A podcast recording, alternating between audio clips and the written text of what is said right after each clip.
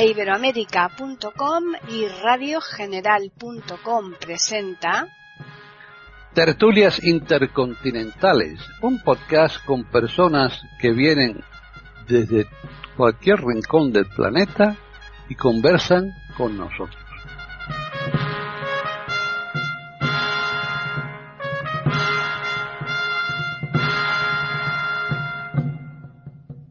¿Qué tal? Bienvenidos un día más a Tertulias Intercontinentales en iberoamérica.com. Soy Paqui Sánchez Galvarro y aquí estamos otro día más para hablar de un tema que hoy ha sido propuesto, el de hoy ha sido propuesto por René Escape. Así que vamos primero a saludar a los que se encuentran aquí, que nos falta Davis, y vamos a empezar precisamente con René. ¿Qué tal? ¿Qué tal, Paquita? ¿Cómo estás? Eh, bienvenidos todos mis queridos contertulios. Eh, un placer para mí estar contigo, Paquita, y con ellos y con nuestros queridos oyentes acá en Tertulias Intercontinentales de Iberoamérica.com. Bien, pues ahora nos vamos a Madrid, que ahí está Hilario Alonso. ¿Qué tal, Hilario? Pues muy bien, Paqui. Hola, audiencia, hola, compañeros y compañeras. Es un gusto. A ver si nos divertimos un día más. Seguro que sí. Y nos marchamos ahora a Colombia. Ahí está María Eugenia de Hart. ¿Qué tal? Hola, Paqui, y a mis compañeros de la tertulia, a los oyentes, otra oportunidad para aprender y entretenernos también. Muy bien. Y regresamos a Madrid para saludar a Juan Carlos Parra. ¿Qué tal? Bueno, pues aquí andamos. Hola, hola a mis compañeros, hola a ti, hola público, como dice Hilario. Y nada, pues a ver qué pasa con este tema que me parece muy interesante. Y ya nos marchamos a Chile y vamos a saludar a Jorge Muñoz. ¿Qué tal? Hola Paqui, un gusto saludarte a ti, a mis compañeros de tertulia y por supuesto a nuestros auditores. Pues como decíamos, nos falta De que está en Italia, pero que tiene ocupaciones y que no ha podido asistir. Así que hoy vamos a hablar del lenguaje gestual y va a ser precisamente René la que va a empezar porque es la que ha propuesto el tema. Bueno, muy bien, Paquita, muchísimas gracias. Sí, yo propuse el tema, me pareció interesante, fíjense, porque quería justamente marcar diferencias eh, para las personas que, mm, que, son ciegas y las personas que no lo son, eh, para que las personas que son ciegas eh, tengan, puedan modificar como prevención ciertas actitudes o como modos gestuales de su comunicación eh, para poder tener mejor este encuentro o interaccionar mejor con los demás y para que las personas que no lo son, que no son ciegas, puedan interpretar mejor a aquellas eh, que sí lo son, por qué se expresan de una manera distinta al resto de la comunidad. Y ahora voy a tratar de marcar esas diferencias y, y de qué se trataría este tema. Ustedes saben que la comunicación eh, no verbal, eh, es decir, la comunicación dada por la expresión facial, eh, lo gestual y lo postural del, cuerpo, es una, una, forma principal del lenguaje comunicacional, o sea, del lenguaje no verbal, y es espontáneo, es decir, que sale eh, directamente en forma inconsciente por parte del individuo sin que medie la parte de la conciencia, de la corteza cerebral, por tanto es eh, totalmente inconsciente y acompaña reforzando la comunicación verbal. Es decir, que refuerza, reafirma y delata un sentimiento o una eh, sensación o, de lo que la persona quiera expresar eh, de una forma muy eh, importante porque eh, ayuda a, comunicar lo que desea. por eso es que esto surge, ¿no es cierto?, desde que se forma la persona, desde que el niño va creciendo, desde pequeño, es lo primero inclusive en la comunicación a través del lenguaje corporal, a través con sus padres y sus familiares, el niño pequeño lo hace primero que con sus palabras. Inclusive por más que vocalice y mm, diga nada más que este palabras inconexas, eh, igual eh, se expresa a través de sus movimientos, su expresión facial, eh, sus gestos, eh, de tal forma que se hace entender y los padres comprenden al niño a través de lo que quiere manifestar, ahí te mueve la cabecita diciendo no, inclusive antes que aprenda la palabra no.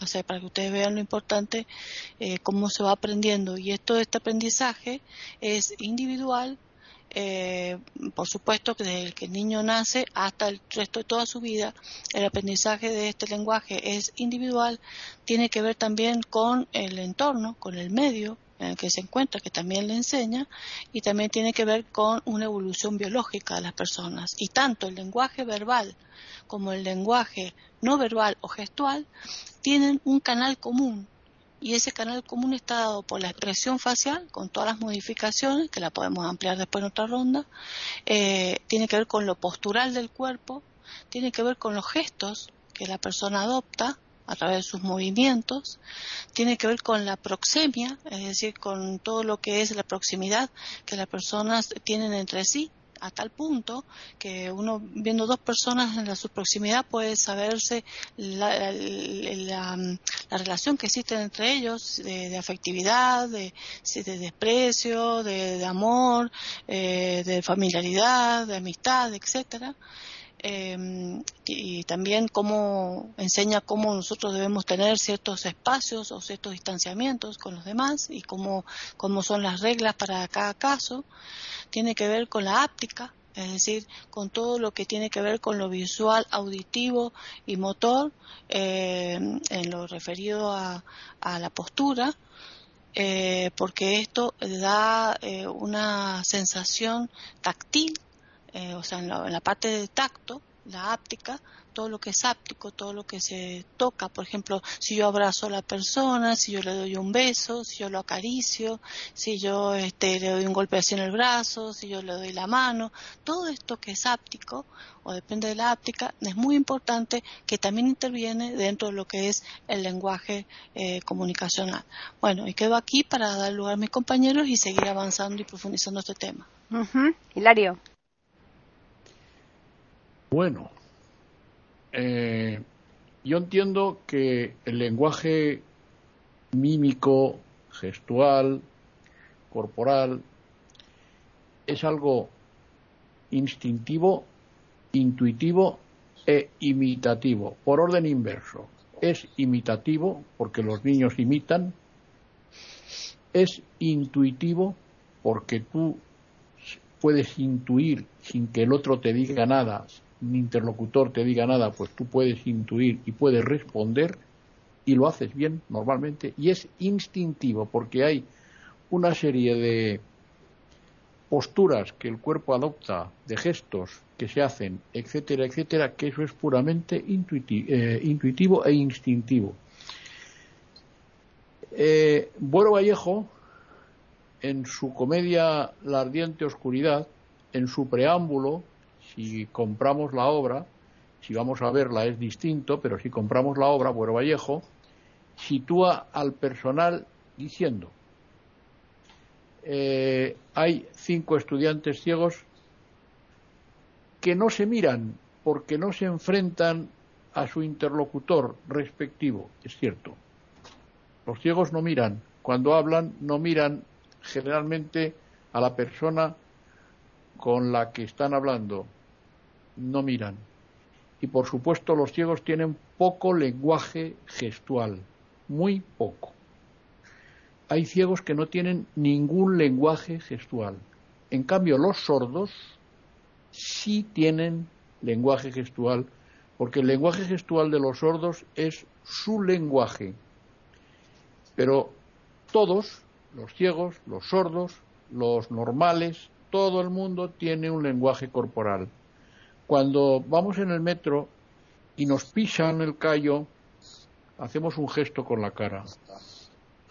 Cuando estamos enfermos, mm, pues normalmente no se sabe qué enfermedad tenemos, pero se nota que no estamos bien y eso lo refleja el cuerpo, lo reflejan las facciones, lo refleja la cara, lo refleja la mirada. ¿Mm? Eh, yo pienso que todos los seres vivos tienen lenguaje, lenguaje no verbal, se comunican de manera no verbal. Las hormigas, las abejas, las avispas, mm, los insectos en general, los reptiles también, no digamos los mamíferos, que son los animales, eh, si digo superiores, no os va a gustar probablemente a algunos, pero bueno, mm, superiores en la evolución, ¿eh? en la pirámide evolutiva. No es que sean superiores a nadie. No sabemos los que son superiores y los que no son superiores. Es evidente que los seres humanos estamos en la cúspide de la pirámide, por lo menos de lo conocido. Yo entiendo que todos los seres vivos tienen lenguaje, lenguaje no verbal.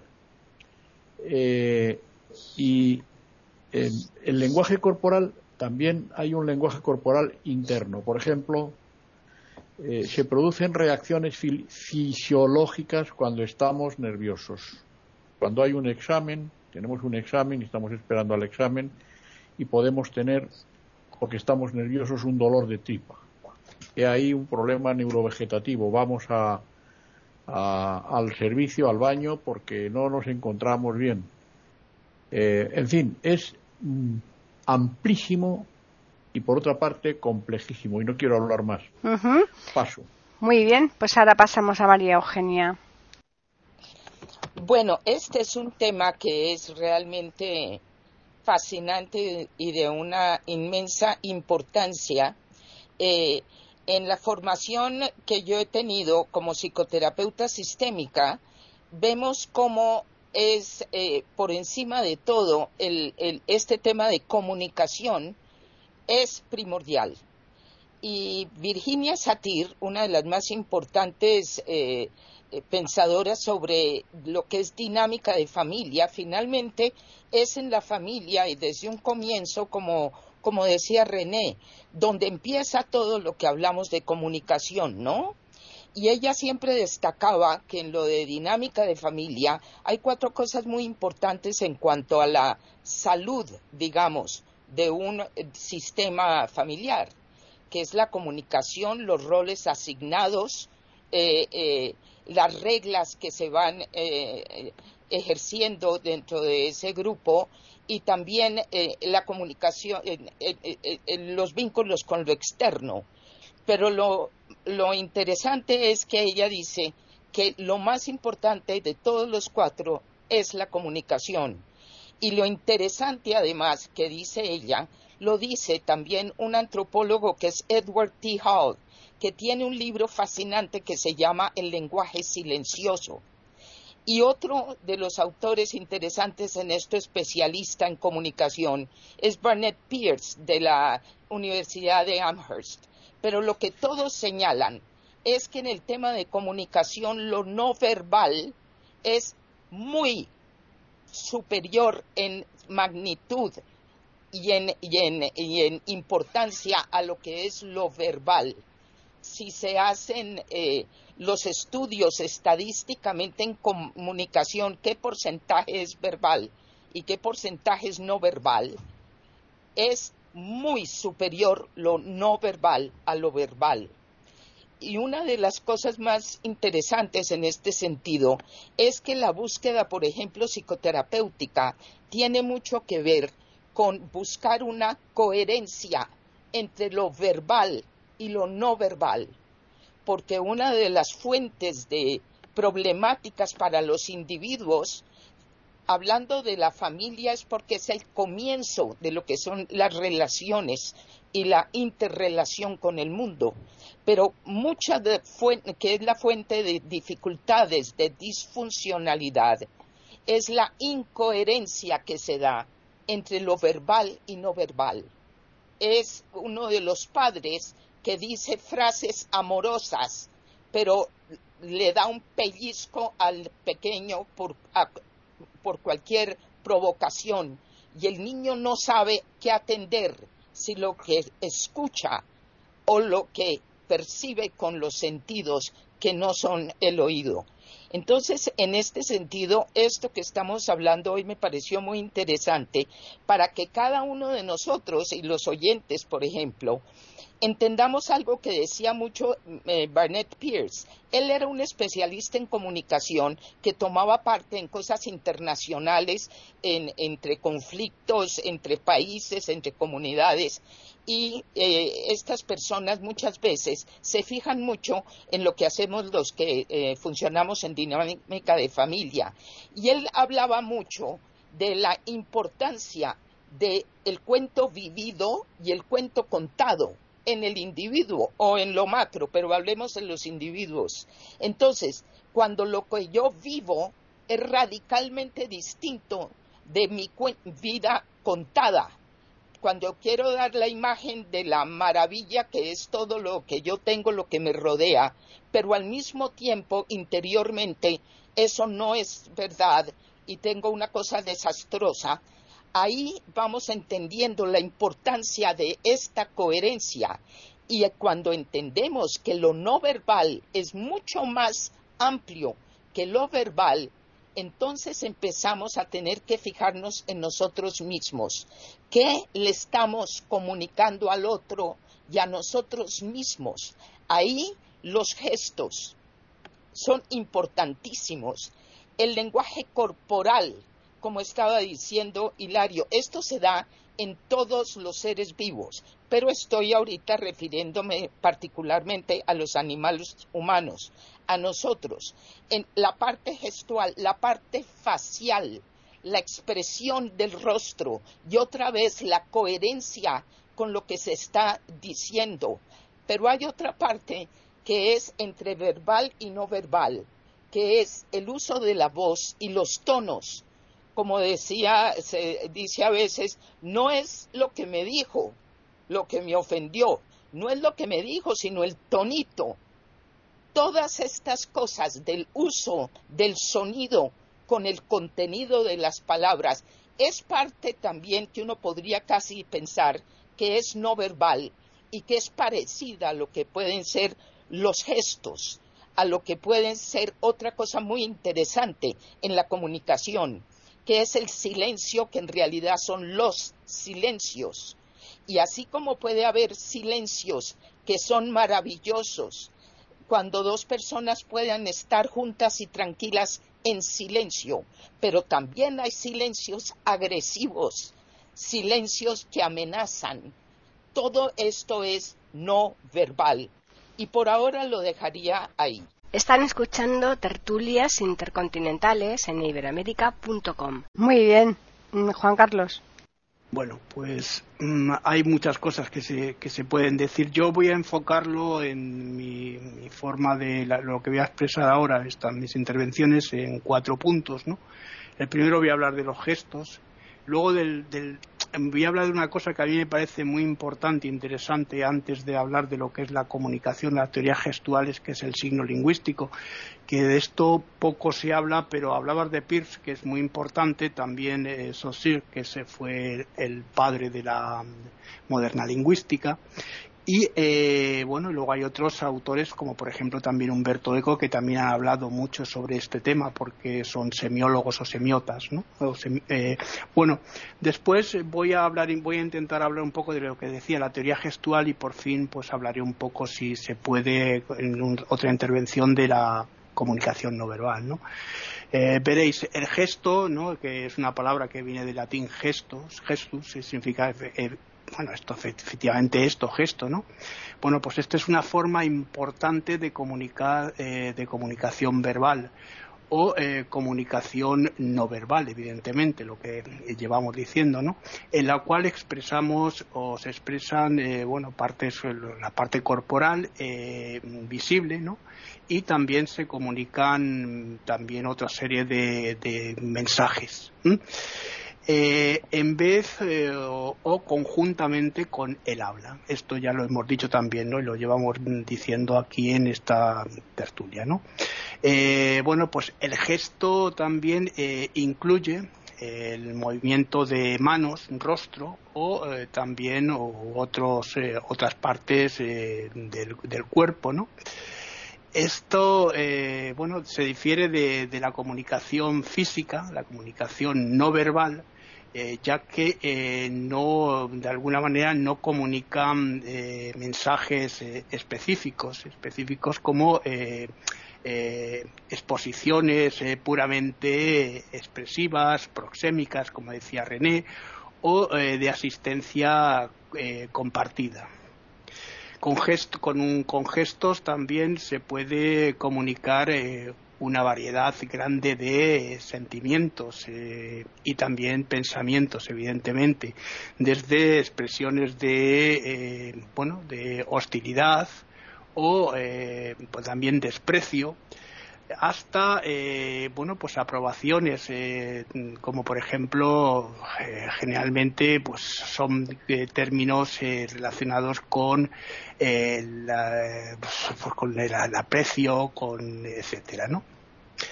también podemos decir que el gesto el gesto es tan importante en el desarrollo humano como decías Hilario que fíjate yo mi teoría que siempre he barajado es que el gesto eh, el gesto es el lenguaje perdido el lenguaje que al que todos hemos tendido luego hay una teoría que se llama eh, lingüística la teoría de la torre de Babel que habla de, precisamente de que cuando eh, se une el gesto con la palabra se llega a realizar bueno con lo que tú decías María Eugenia con tonos y demás, y demás se llega a realizar algo distinto, el ser humano empieza a evolucionar.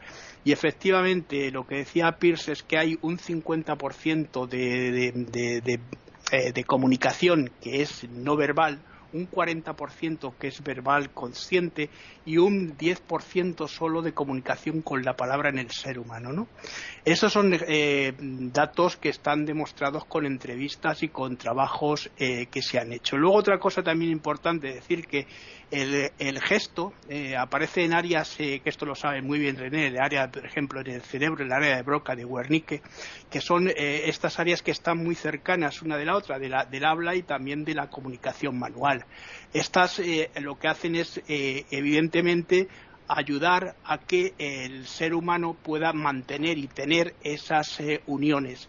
Fijaos, luego cuando hable mm, en mi próxima intervención de la teoría gestual, hablaré de las varias, dentro de las diferentes teorías que ha habido lingüísticas, cómo ha evolucionado y por qué eh, de, una, en de alguna manera algunos eh, estudiosos creen que surgió el, habla, ¿no?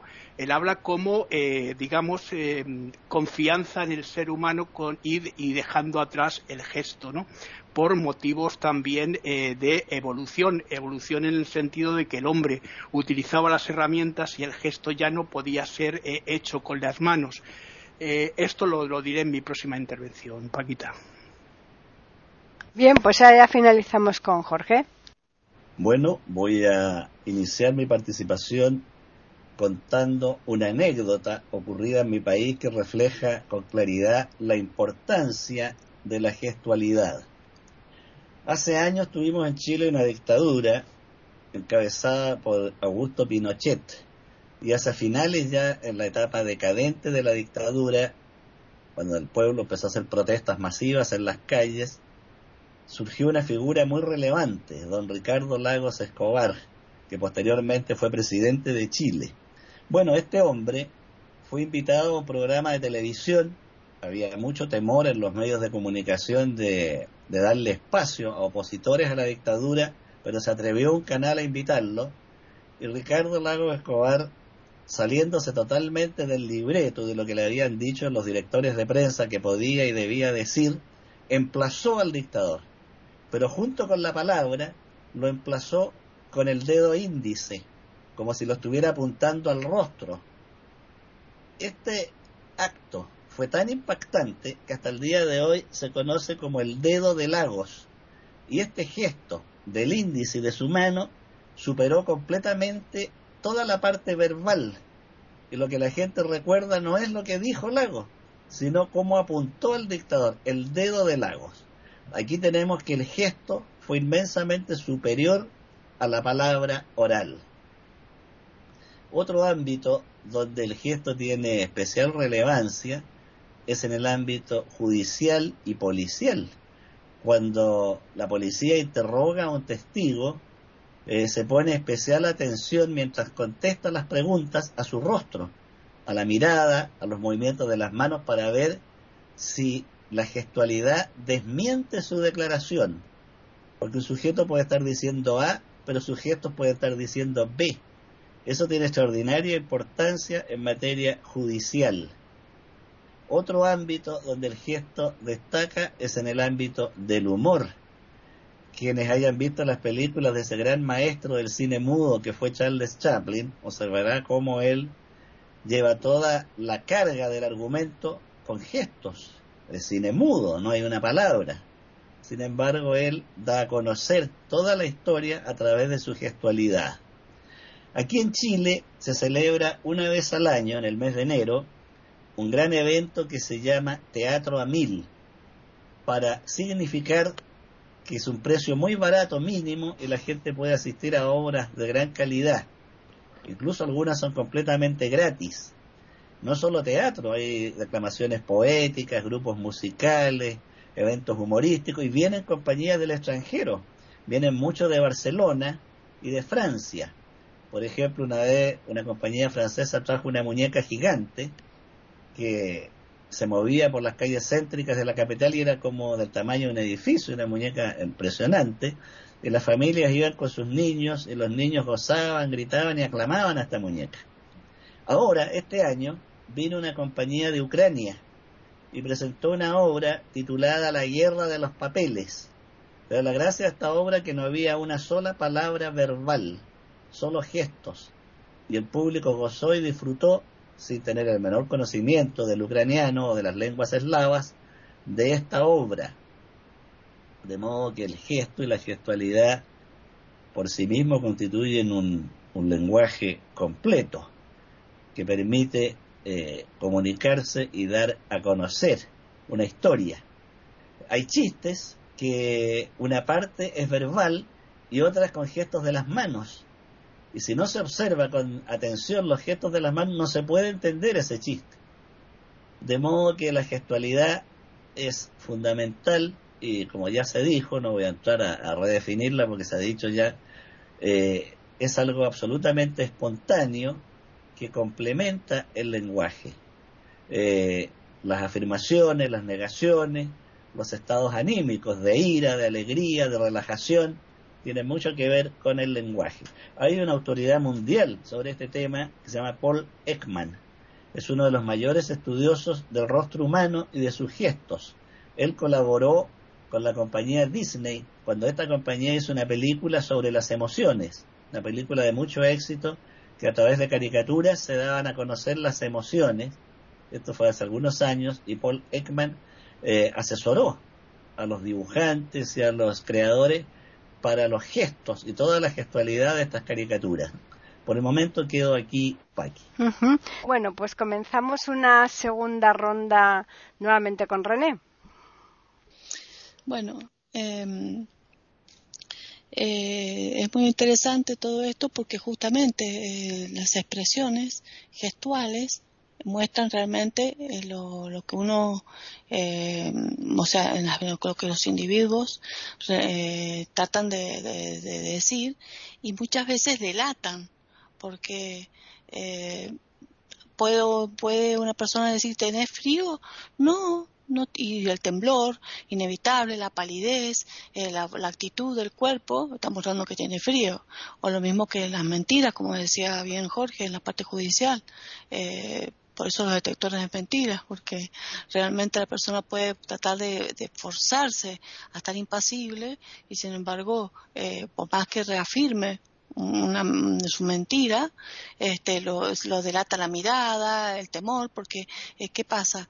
Eh, la verdad eh, y Mm, es mucho más fácil que la parte inconsciente sea la que manifieste todo esto gestual, las actitudes, lo gestual. Por eso es que esto se puede eh, modificar y existen estrategias, estrategias para que muchas personas a las que les interesa la comunicación eh, social, a los que les interesa interaccionar y quedar bien con los demás.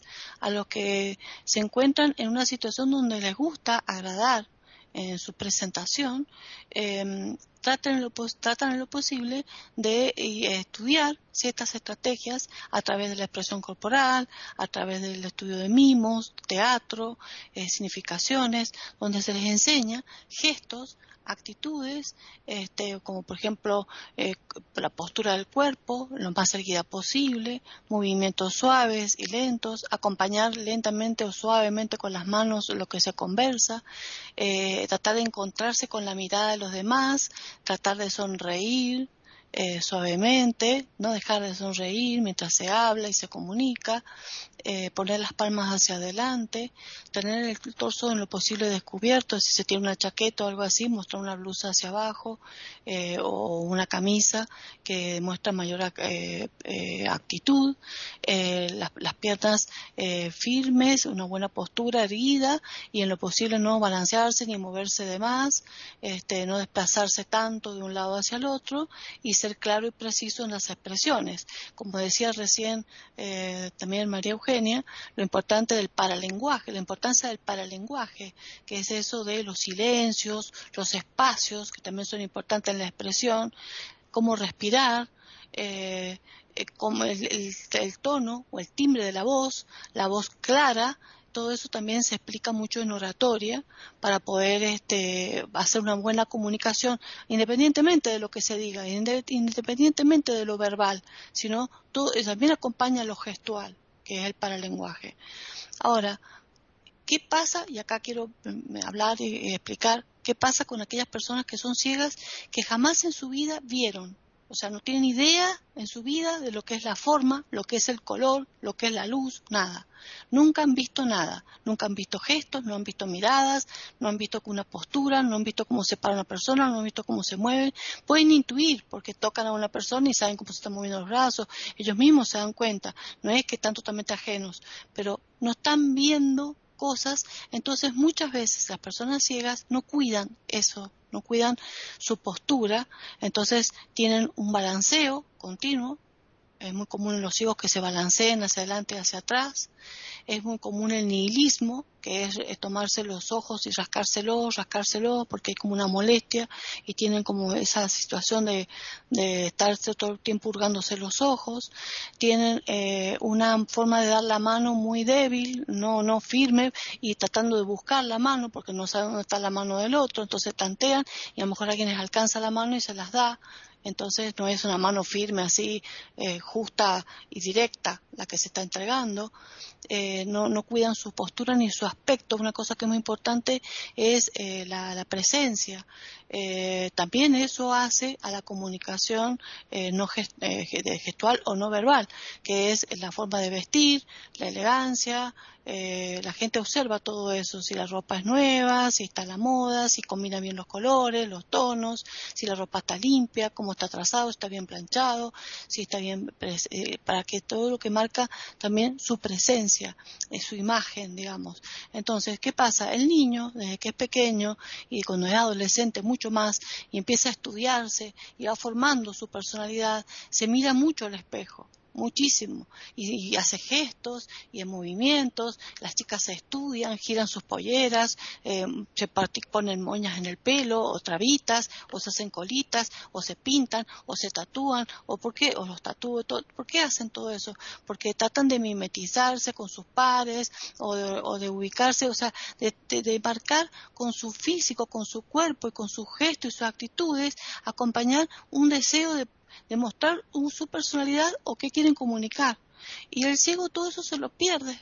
Entonces puede enterarse a través de lo que comuniquen los demás, pero no lo ha visto. Entonces pienso que es muy importante que las personas que acompañan a las personas, a los ciegos, familiares, directos, con amor, le vayan instruyendo a la persona ciega en esas cosas, o los acompañantes terapéuticos.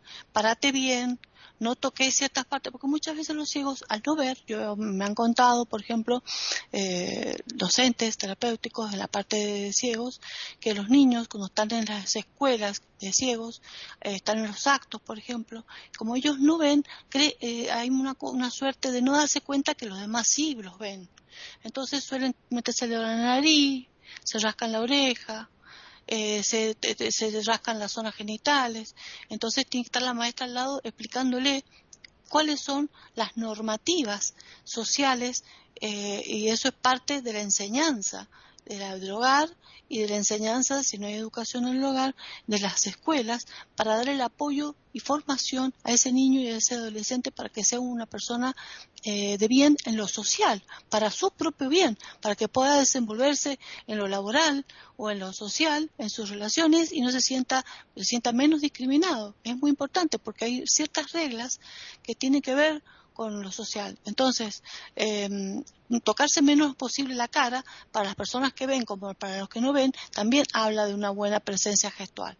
Entonces, hay que enseñarles a no tocarse el rostro, a no tocarse en general el cuerpo, a tratar de mantenerse limpio, bien trazado, a tratar de, eh, si no pueden encontrarse con la mirada de los otros, porque encontrarse con la mirada de los otros ayuda mucho al lenguaje, muchísimo.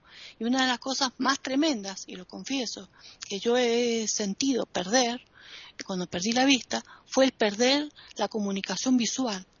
La comunicación visual para mí ha sido muy importante porque a través de una mirada una persona puede expresar amor, desprecio, bronca, eh, alegría, eh, ternura, emoción, muchísimas sensaciones, ensoñación, y eso, y encontrarse con el otro, eh, hay veces que la mirada es un idioma directamente. Se pueden decir muchísimas cosas con la mirada y eso que no lo va a tener el ciego, por lo menos puede enseñársele a un ciego muchísimas pautas interesantes para que haga una mejor comunicación social eh, o con el entorno.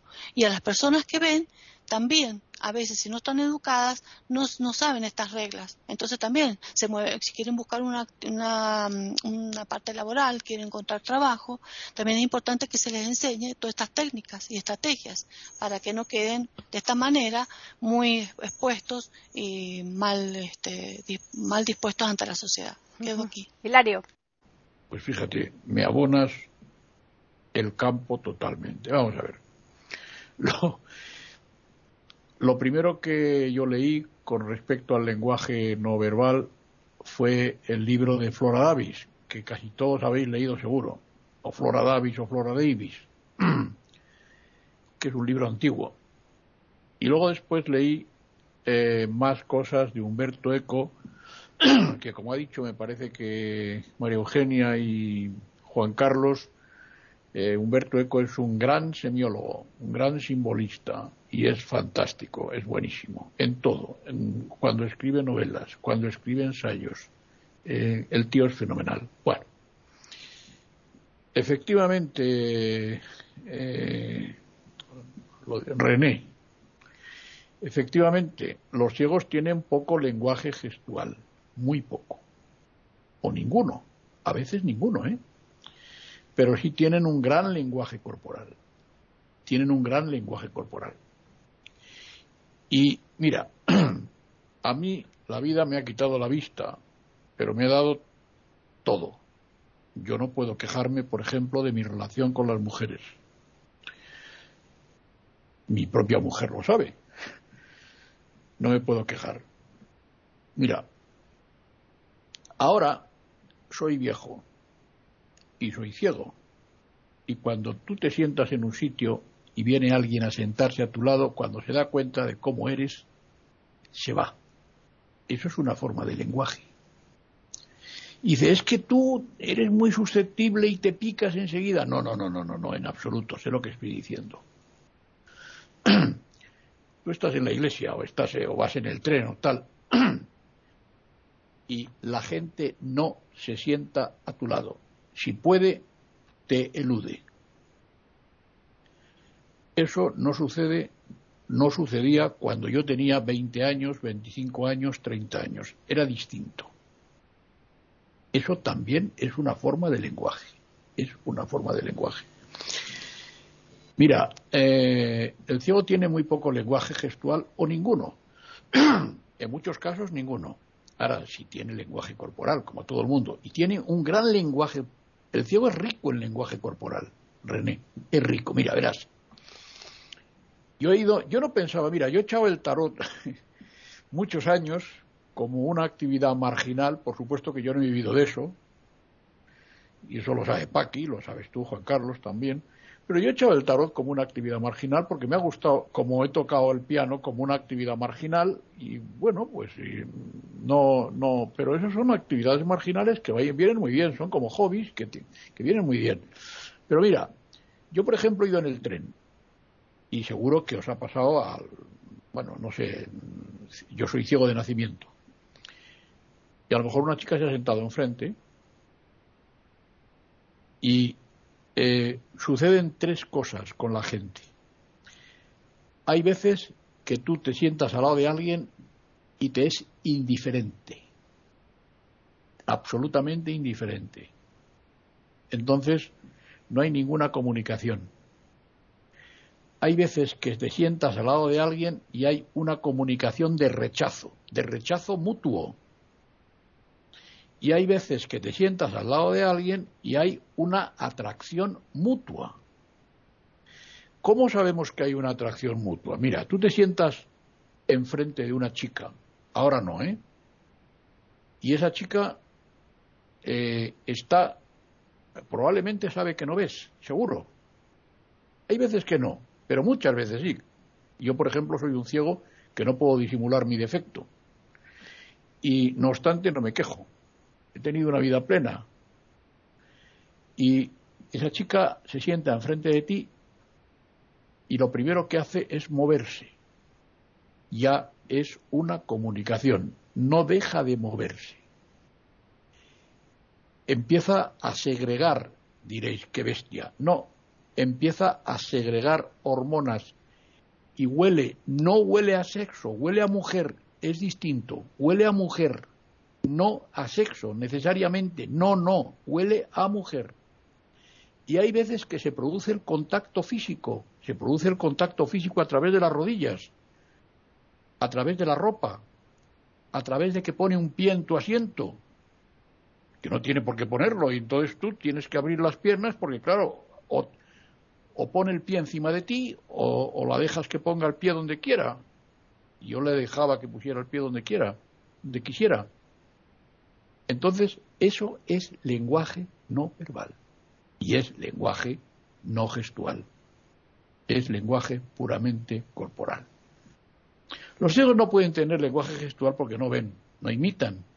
El lenguaje gestual viene de pequeño, viene de la cuna y es imitativo y luego se hace suyo. La gente hace suyo ese lenguaje. Eso el ciego no lo tiene, no lo puede tener, no lo puede tener. Por supuesto, esos tocamientos que tú dices de las narices, de los ojos y tal, esos son tics. Esos son tics que los ciegos lo tienen. Porque no ven, no se distraen y entonces se tocan a sí mismos o están jugando con algo que tienen en la mano, etcétera, etcétera. Hay un lenguaje no verbal que tienen los sordomudos del mundo hispano, que es un alfabeto manual que inventa Ponce de León. Y los mudos hablan con ese especie de alfabeto manual entre ellos y a la gente, entre la gente que no, que sabe ese lenguaje. Por ejemplo, a los ciegos de mi generación, en el colegio nos enseñaban esa forma de lenguaje, de manera que yo me he encontrado con mudos en distintos sitios y me han dicho, ¿puedes hablar? Y yo les he dicho, pues sí, sí puedo hablar. Es un lenguaje no verbal. Ese no es un lenguaje corporal, evidentemente. Y bueno, no me quiero enrollar, solo quiero decir una cosa, Paqui.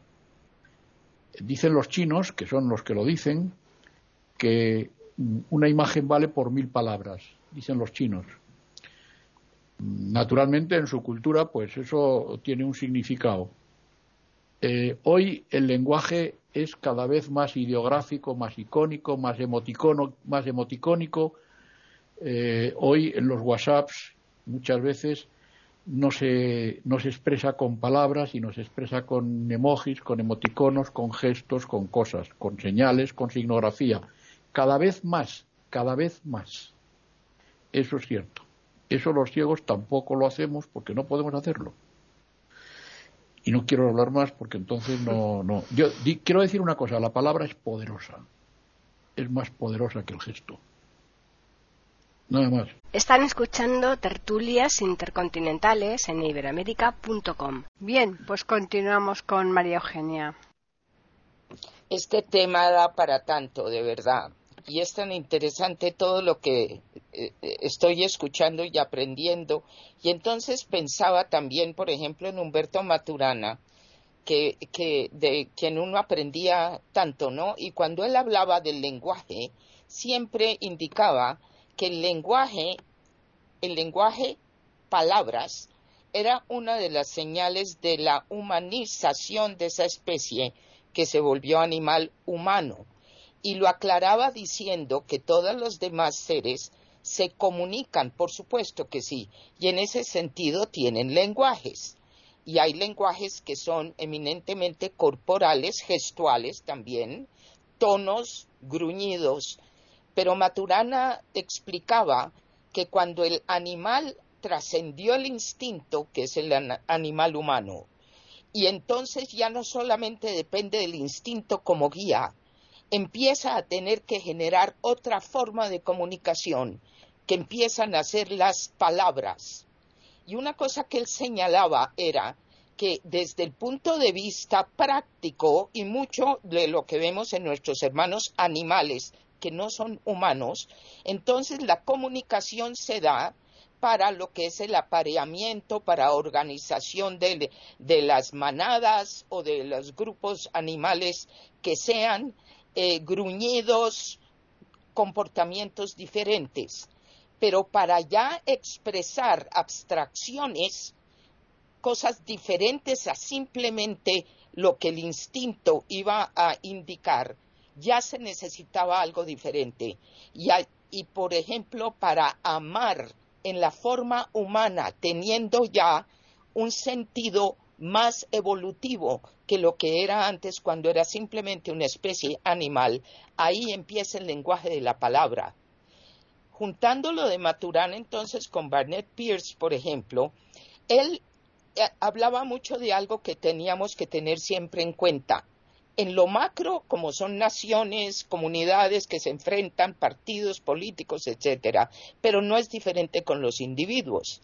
Y él decía es importante entender que en comunicación es más importante lo que entiende y recibe el receptor que lo que expresa el que emite el mensaje en términos de comunicación entonces, esto a nosotros, por ejemplo, en psicoterapia sistémica, en grupos, en familias, el individuo en su desempeño con su entorno, una cosa para tener óptima salud tiene todo que ver con comunicación, porque el cuerpo también se comunica con el sentir. Yo por eso siempre digo que el cuerpo es el lienzo del alma y expresa también lo que está pasando volverse un comunicador eficaz y generalmente en las dificultades que tienen los individuos, y lo vemos en consulta, una de las tareas es empezar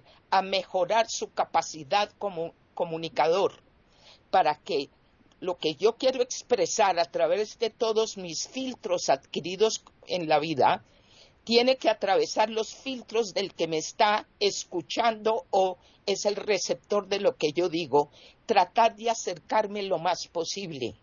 Pero también es muy interesante lo que se señala aquí con, con, respecto a esto, y es la comunicación de uno con uno mismo para tener este tipo de coherencia. También hay una cosa muy interesante que señala Edward T. Hall en el lenguaje silencioso, y es como también lo no verbal también es cultural, y hay gestos, ademanes, cosas faciales y corporales que pueden tener sentidos muy diferentes según las culturas. Cuando yo vivía en Israel me acuerdo que inicialmente me sorprendía un gesto que se hace apretando los dedos de las manos y moviendo la mano entre nosotros en Colombia y creo que tal vez en otras partes, al hacer ese gesto a otro, es como decir, carambas, es un descaro lo que estás diciendo. La primera vez que yo vi a un israelí que me hacía eso yo no entendía, me explicaron, en Israel ese mismo idéntico gesto significa, por favor, dame un momento, espérame. Entonces vamos viendo cómo toda comunicación va a tener también interpretaciones según las culturas. Y por eso aprender más de un idioma enriquece tanto. Y al hacerlo tenemos también que acompañar lo verbal con la comunicación no verbal de las diferentes culturas. Por último, yo diría una cosa que también es muy importante y que tal vez escuchando a Hilario me hizo pensar mucho en eso, que es la comunicación con los demás sentidos. Y en ese sentido, yo me he interesado mucho por Helen Keller. Y lo interesante de Helen Keller, que era sorda y ciega, entre otras cosas, leyendo a Helen Keller aprendí a no decir sordo mudo, porque el sordo es sordo, pero no necesariamente mudo y yo no lo había pensado. Pero lo interesante fue la forma en que ella pudo empezar a tener alguna comunicación con su maravillosa acompañante que la empezó a ayudar, fue a través del tacto. Y el tacto empezó a ayudarle a entender y lo primero que comprendió para empezar con signos y señales a través del tacto fue lo que era el agua. Eso fue la primera cosa de Helen Keller. Entonces, cuando, vamos entendiendo esto y vemos el desarrollo, por ejemplo, del olfato, fue muy interesante, Hilario, expresando lo que es el cambio del olor. Entonces, para los videntes que muchas veces, eh, eh, pues, se sienten eh, que están amparados porque tienen todos sus sentidos y tal, a veces pierden de vista que no han aprendido la comunicación de los demás sentidos que es primordial, sobre todo cuando hablamos de la comunicación no verbal. Ahí lo dejo. Bien, Juan Carlos. Bueno, pues efectivamente, Hilario, hay un libro, el libro de Flora Davis, es muy interesante, lo leí hace muchos años y lo tengo como referencia porque es un, bueno, yo se lo recomendaría a todos nuestros oyentes, es una maravilla, ¿no? Bueno, pues voy a hablar un poco de la teoría gestual. Es verdad eh, lo que decíais vosotros. Eh, el signo lingüístico es arbitrario. Es un signo que sabéis que tiene un significante, que es la, parte acústica, y luego tiene un el significado que es la parte real, que es la que se representa dentro de nosotros, dentro de nuestro interior. ¿Por qué ese, eh, este tipo de tiene es arbitrario? Pues bueno, pues porque no hay una relación, digamos, efectiva entre lo que es el significante y el significado. De hecho, tenemos palabras en otras lenguas como book, eh, que es libro, con diferentes significantes, pero con el mismo significado, ¿no? bueno, basándome en todo esto, diré que la teoría, esta teoría gestual postula que eh, la lengua, la lengua humana, eh, se desarrolló de, efectivamente, como dicen muchos estudiosos, de los signos, los signos que se utilizaban para la comunicación simple.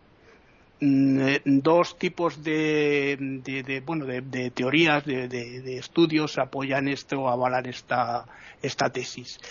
La primera dice que el lenguaje gestual y el lenguaje vocal eh, dependen de eh, sistemas neuronales, como decía antes, que se producen en el mismo corte cerebral. Estamos hablando de las zonas de Broca y Wernicke, ¿no?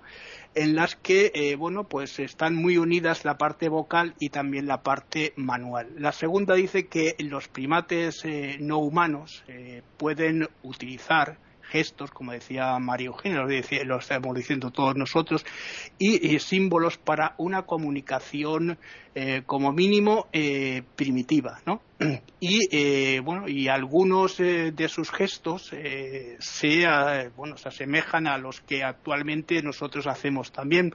Por ejemplo, esa postura que ponen los chimpancés cuando están pidiendo ¿no? algo, extendiendo la mano, pues también la hacemos nosotros. Quizá es un, es un símbolo un signo de algo que tenemos en común con ellos. ¿no? Eh, las cuestiones importantes de eh, estas dos eh, teorías gestuales es por qué hubo un cambio hacia la vocalización, es decir, por qué se produjo ese cambio hacia lo que fue la palabra, ¿no? Eh, nuestros, eh, nuestros, hay una, una, de las primeras es que dice que nuestros antepasados ¿no? Eh, expresaron o expresaban, eh, eh, usaban eh, más y más, cada vez más las herramientas, como decía en la otra intervención que tuve, lo que produjo que los signos gestuales pues dejasen de tener un valor más o menos importante, pues porque no se podían hacer, ¿no?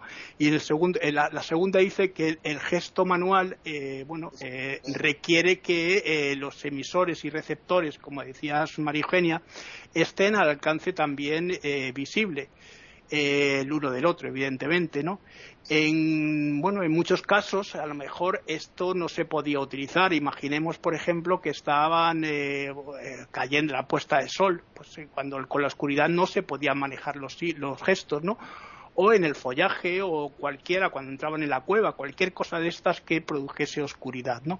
Y la tercera, que es la que yo, la que yo apoyo, es la teoría mixta, ¿no? Que dice que, claro, que hubo un eh, lenguaje primitivo eh, que tuvo, digamos, un lugar o un origen de forma en parte gestual y en parte, claro está, de mímesis, de mímesis oral, ¿no? Canción y danza. Esto lo vimos cuando hablábamos de la música, porque esos gestos, esas danzas rituales con gestos imitativos, invocando a la divinidad, también estaban dentro de lo que fue la evolución del lenguaje, ¿no? Y combinando estas dos, eh, bueno, pues nació esto. ¿Por qué? Pues porque, bueno, poco a poco el, el lenguaje se fue especializando, efectivamente, la parte abstracta, y el ser humano fue necesitando más y más, cada vez más, digamos, eh, afianzarse en algo que fuese más convincente que los propios gestos para determinadas cosas.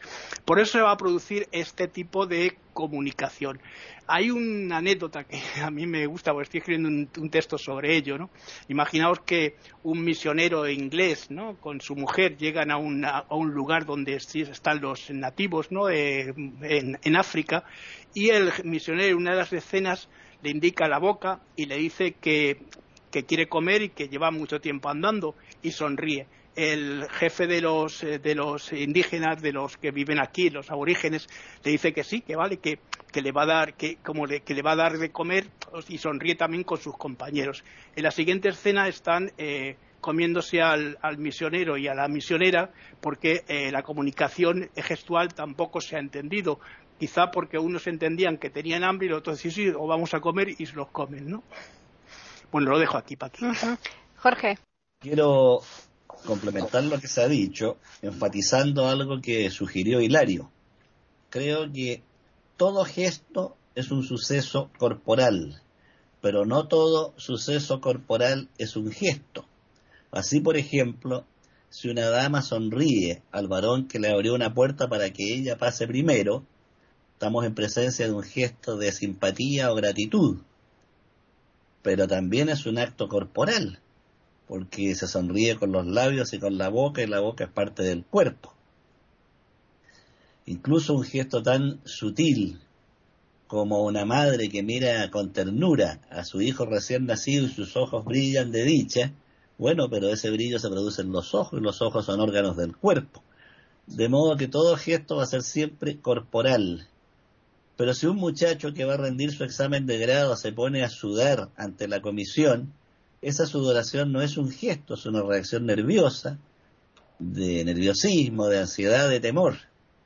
Entonces, efectivamente, es una distinción interesante esa entre suceso corporal y gesto. Ahora, los gestos podrían clasificarse. Se suele decir que una persona que está enamorada tiene cara de bobo, anda como atontado, ¿no? Pisando sobre huevos porque está enamorado. Entonces, tenemos aquí eh, eh, gestos de este tipo. Hay gestos de ira, de rabia, gestos de simpatía gratitud, gestos de alegría, gestos obscenos. Aquí en, eh, en Chile tenemos un jugador de fútbol llamado Patricio Yáñez, ya, ya no juega en cancha, pero comenta en, en, en, la televisión o en la radio.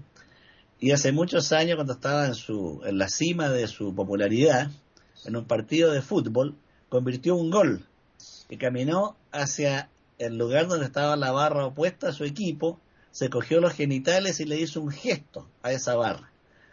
Este gesto obsceno pasó a llamarse aquí en Chile hacer un pato Yáñez, porque lo hizo Patricio Yáñez y acá los patricios le dicen pato. Por lo tanto, se popularizó a nivel nacional hacer el pato Yáñez, cuando se quiere hacerle un gesto obsceno a alguien. También hay gestos locales y gestos universales. Por ejemplo, el saludo nazi al Führer, levantando el brazo y clamando por su nombre, trascendió a Alemania y se hacía en muchos países dominados por Alemania y es conocido mundialmente ese gesto. Entonces hay gestos por el contrario tan locales que un extranjero no lo entendería, que visita esa localidad.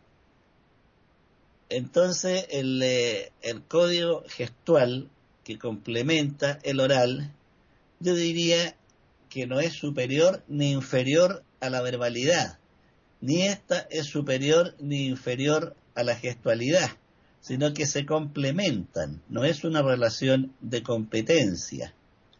Eh, Ferdinand de Saussure, el gran lingüista, ponía un ejemplo curioso, decía que el signo lingüístico es como una hoja de papel.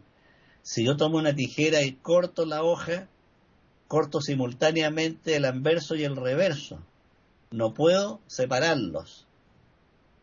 De modo que esta distinción que hacía Juan Carlos, esta distinción académica entre significante y significado, es bastante teórica, pero nos apunta al fondo del problema.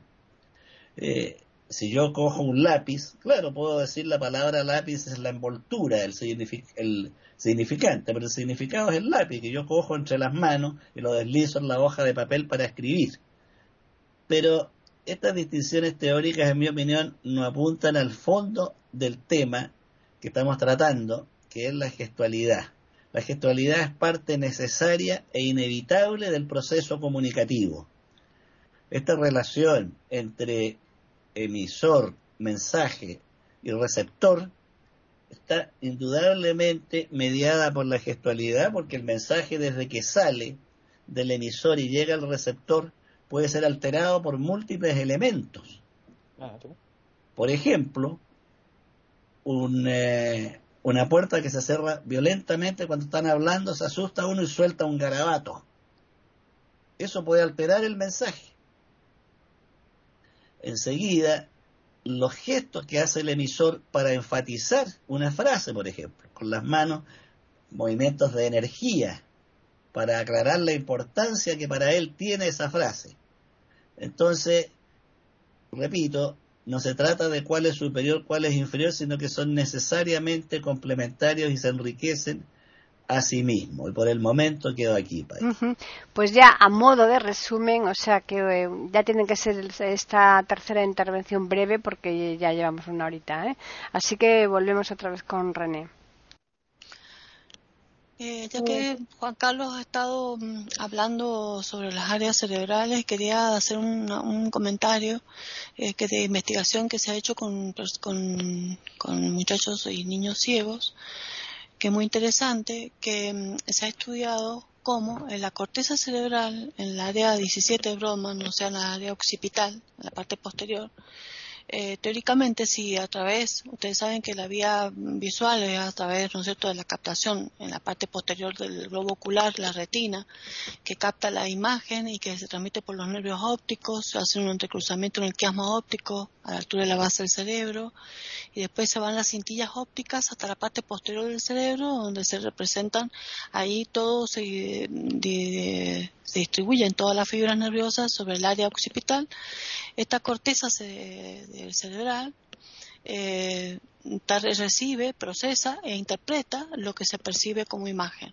Se supone que si una persona es ciega de nacimiento, nunca recibió un estímulo, esta corteza podría estar atrofiada y se han encontrado con la sorpresa de que la corteza cerebral puede estar normal, eh, totalmente normal, es decir, no necesariamente tiene que estar atrofiada. Entonces empezaron a entender cómo eh, podía tener relación eh, esta situación.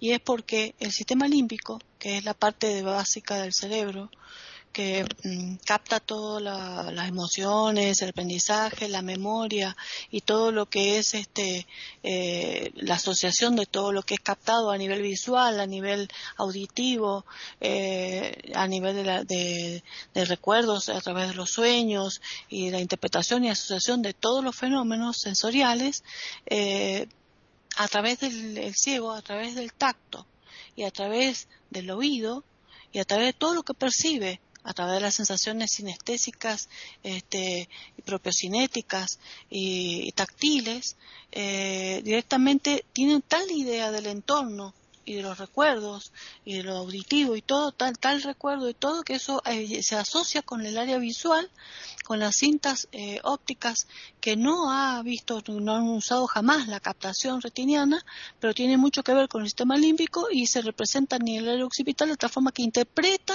lo que a través de, ah, de la captación y tacto de las formas interpreta los objetos e interpreta las cosas, de tal forma que en el área occipital tiene una representación. Esto lo, traigo a colación para que entendamos un poco de que también los ciegos de nacimiento pueden tener gestos y actitudes este, por eh, ciertas este, mm, eh, captaciones que tienen del entorno. Y después quiero agregar una cosa importante que es este, como aditamento, digamos, eh, lo que es el gesto sensual y sexual. ¿no? Eh, dentro de, sabemos, como hemos hablado otras otras tertulias, dentro de lo, del idioma, de la sexualidad, es muy importante lo gestual y lo, dentro de lo comunicacional, tanto a nivel de toda la multiplicidad de, de acciones que se pueden hacer con la cara, con el rostro, como también con el tacto. Entonces, autotocarse o acariciar al, otro también tiene mucho que ver con la interpretación de esta sexualidad. Bueno, y quedo aquí. Están escuchando tertulias intercontinentales en iberamérica.com. Lario. Es que, eh, René, abundando en lo que dices, abundando en lo que dices, es que lo que no funciona es el nervio óptico, lo demás funciona. El nervio óptico no funciona.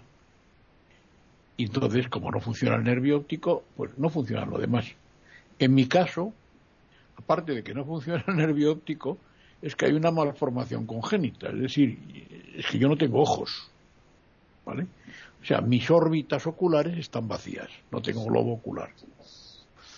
Entonces, pues ya el desastre es mayúsculo. Hoy, eh, una mi madre probablemente pues hubiera abortado, porque el 96% de las mujeres que saben, por lo menos en este país, que saben que sus hijos vienen mal formados, abortan. Yo el otro día lo, lo, vi, lo leí y me espanta, pero bueno, ese no es el tema. Eh, simplemente quería decir lo siguiente. Dije antes que yo había echado el tarot y, y, y diríais vosotros, bueno, ¿y qué? ¿Qué tiene que ver con lo que con lo que estás diciendo. A ver, es que no me expreso yo bien, soy muy torpe.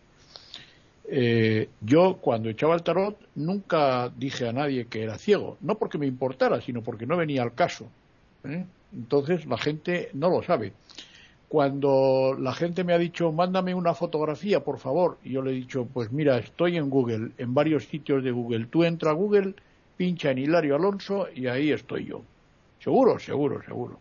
Ah, pues muy bien. Pues nada. Y algunos me han dicho, oye, ¿te puedo dar un ojo? ¿Te puedo yo dar un ojo? Generalmente mujeres, chicas jóvenes, porque entonces era yo también mucho más joven.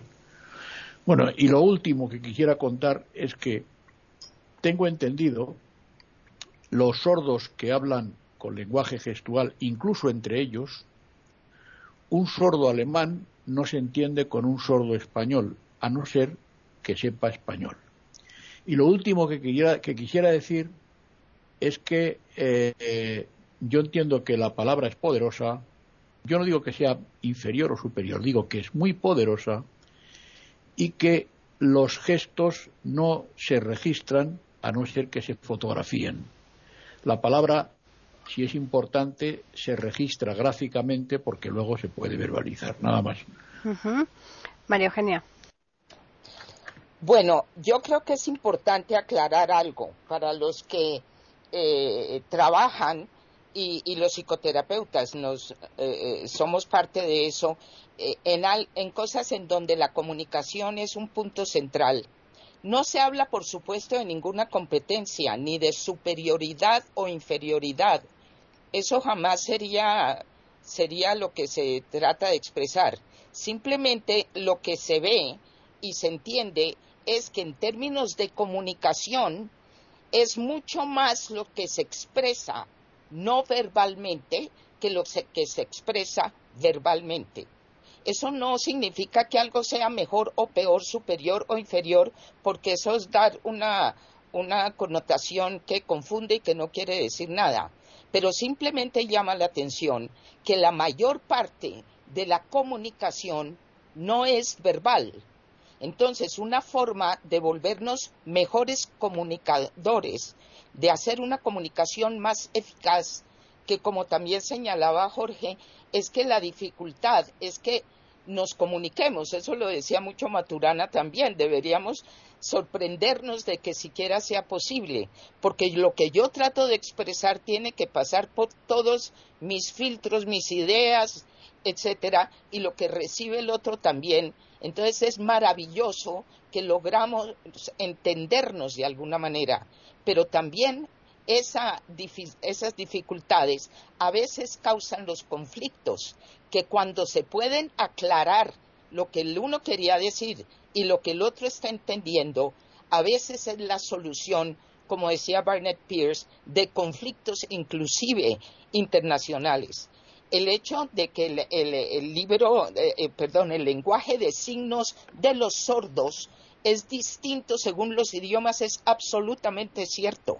Está el alemán o el francés o el español, lo que ustedes quieran, son tan diferentes como pueden ser los lenguajes hablados. Y por último diría yo que Oliver Sacks, el neurólogo tan sumamente interesante, que ha hecho unas obras tan importantes para ayudar a entender lo que neurológicamente nos pasa como humanos y lo que eso significa en mil formas, eh, se interesó mucho por el lenguaje de los sordos, pensando inicialmente que tenía grandes limitaciones. Y lo que encontró fue un lenguaje que a veces, ahí sí, según dice Sachs, superaba la posibilidad por el lenguaje nuestro es lineal. Yo digo una frase, una palabra detrás de la otra y la acompaño con mis gestos. En el lenguaje eh, de los sordos, no el lenguaje de leer los labios, que es parte también, no lo hemos mencionado, pero es parte de la comunicación para los videntes, pero en el lenguaje de los sordos, que es con las manos los gestos y que difiere de, de uno a otro, ahí hay un lenguaje que no es lineal, sino que simultáneamente se pueden expresar muchas cosas con el gesto, el movimiento, etcétera. Y escribió un libro muy interesante que se llama en inglés Seeing Voices, o sea, voces que ven. Es muy interesante entonces, yo simplemente cerraría esto diciendo cómo en términos de comunicación en lo verbal y no verbal, y les diría pues a nosotros que estamos conversando acá y a los oyentes, examinen un poco cómo cada uno, cómo soy yo como comunicador, y una parte fundamental en esto es aprender a escuchar.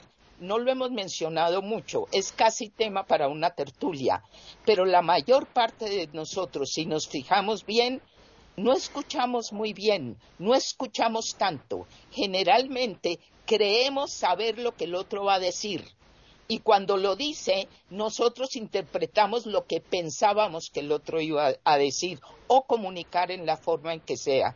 Este es un lindo tema para mirar por dentro y nos puede ayudar a mejorarnos como seres humanos con nosotros mismos, pero ciertamente en nuestras relaciones. Juan Carlos. Bueno, pues voy a terminar mi intervención diciéndote, Jorge, yo he dicho que mi teoría, y como lingüista te lo digo, eh, me he pasado muchos años estudiando el tema y creo que la, comunicación, o sea, lo que es en, en sí es, eh, bueno, el sentido de la comunicación está en eso, en intentar comunicar algo a alguien. Y efectivamente, en todo lo que es la comunicación, pues hay diferentes elementos que intervienen, como bien sabéis. Y claro está que el, que el contexto, el canal, dependiendo de muchas cosas, puede salir una comunicación u otra, ¿no? Yo, en cuanto a la comunicación no verbal, diría que la comunicación gestual, tampoco hemos hablado de la risa, que la risa en el ser humano eh, no e, es una, es una risa que se puede fingir, es decir, estamos hablando de que la risa y el, y el, habla, el gesto, dieron como resultado también eh, nuestra composición, nuestra composición que no es solo, eh, digamos, habla, es también gesto, es también risa, es también movimiento. ¿no? Eh, digamos que la, la, mente de, del ser humano se fue desarrollando en cuanto bajó de, de, de, ese árbol, empezó a mover sobre todo el pulgar. El pulgar nos ha hecho que tengamos unas emociones distintas, a pesar de que la gente dirá, oh, el pulgar, ¿no? El pulgar que nosotros movemos, de la forma que lo movemos, tiene mucho que ver con nuestra forma de eh, andar, nuestra forma de comportarnos, nuestra forma de ser, porque fue el pulgar el que dio el paso del Homo habilis a lo que fue el Homo sapiens, ¿no? En cuanto a la comunicación no verbal, pues sí, es, es verdad, hay muchos gestos que son increíbles. Por ejemplo, cuando una persona dice no y mueve la cabeza, pues está acompañándose del gesto o cuando una persona, por ejemplo, dice te amo y está mmm, desviando la mirada porque no quiere mirar la mirada de, de la pareja a la que está diciendo te amo y eh, la desvía para otro sitio. Bueno, pues eso también es un gesto importante, ¿no? ¿Por qué? Pues porque a lo mejor es un gesto de no estar seguro, de seguridad. Hay muchas cosas que ya digo que nos hacen eh, utilizar esos, esos gestos que en ocasiones son, bueno, en ocasiones, yo diría que en muchas ocasiones son universales. Por eso digo que hay un lenguaje perdido que deberíamos recuperar. Y recuperar, mira, hay países, por ejemplo, que hablan con las manos. Italia, los italianos hablan con las manos y lo vemos siempre, ¿no? Se mueven mucho. Eh, nosotros, los españoles, los latinos, a lo mejor también hablamos un poco con las manos, no tanto como pueden ser lo, los italianos, ya digo, porque es increíble, ¿no? Y eh, otros países, otros países eh, utilizan otro tipo de, de, forma. Los ingleses, que son más flemáticos, pues sí utilizan más la palabra y los gestos a lo mejor son menores. Hablabas de Hitler y de los movimientos de, la mano de, los, de los nazis, pero es que también el mensaje de Hitler cuando hablaba no solo era la voz, era acompañado con unos gestos de, de manos tremendamente fuertes para que la gente lo siguiese también de forma visual, que era también lo que acompañaba a, ese, a esa forma de, de hablar tan dura, ¿no? Bueno, eh, creo que el gesto es importantísimo en el ser humano, claro que sí, como es la palabra, Hilario, la palabra es poderosa, evidentemente, la palabra es, es lo que nos hace tener, pues eso, concepciones mucho más importantes y superiores. Y nada más lo dejaría aquí, Paqui. Uh -huh. Pues ya finalizamos con Jorge. Hilario hablaba de estas madres que cuando vienen malformaciones deciden abortar, es algo bastante triste y daría lugar a otra tertulia. Soren Kierkegaard era medio jorobado, cojeaba y se movía con bastante torpeza. Por fortuna su madre no lo abortó. Bueno, vuelvo a la gestualidad. Esta circunstancia de que el, el lenguaje de señas alemán es distinto al lenguaje de señas español confirma cuán ligado está el código gestual al código lingüístico verbal cómo se vinculan y complementan. También es interesante observar lo que sugería Juan Carlos ¿no? respecto a los italianos. Efectivamente hay una relación íntima entre el código gestual y la idiosincrasia de los pueblos. Los pueblos eh, latinos somos más gesticulantes que los pueblos sajones y los pueblos nórdicos. Efectivamente, hay una relación ahí que también sería interesante estudiar desde el punto de vista psicológico, neurológico y antropológico. Lo importante es que la gestualidad enriquece el lenguaje oral. Y sí se puede registrar y se registra, Hilari. Se registra en el cine, en la televisión, en Instagram, en la fotografía y en los videos. En la actualidad es común, lo veo con mi hija, con sus pares que se envían videos. Ya no es solo el decir, hola, estoy bien, ¿cómo te va? Videos. Y en esos videos hacen mucho, eh, muchos gestos, risas, movimientos de brazo y movimientos corporales. De modo que hay en la actualidad un amplio registro de la gestualidad. Y probablemente hacia el futuro, eh, a través del mundo digital, va a adquirir cada vez más importancia la gestualidad y por desgracia puede retroceder la oralidad. Eh, en la actualidad oír hablar a muchos jóvenes es bastante lamentable, su expresión oral es bastante deficitaria, en cambio su expresión visual es muy potente, en videos, en Instagram, en distintos soportes digitales. De modo que habría que ver qué va a pasar en el futuro con estos códigos de comunicación. Quedo aquí. Muy bien, pues ya hemos finalizado esta tertulia. Una vez más ha sido muy interesante. Eso espero que los, los oyentes estén de acuerdo con nosotros y al menos nosotros así lo hemos preparado, pensando que pueda ser de interés para todos. Vamos a recordarles los medios que tienen para ponerse en contacto, que son por un lado el correo tertulias@eiberoamerica.com y además también está el Twitter eiberoamerica con las iniciales e I y la A de América en mayúsculas. Agradeceros a todos los que habéis estado aquí eh, empleando todo este rato para desarrollar esa temática y a los oyentes también por la atención que nos prestan semana tras semana. Así que ya les emplazamos para que regresen el lunes próximo a iberoamérica.com y nosotros les tendremos preparada una nueva tertulia intercontinental.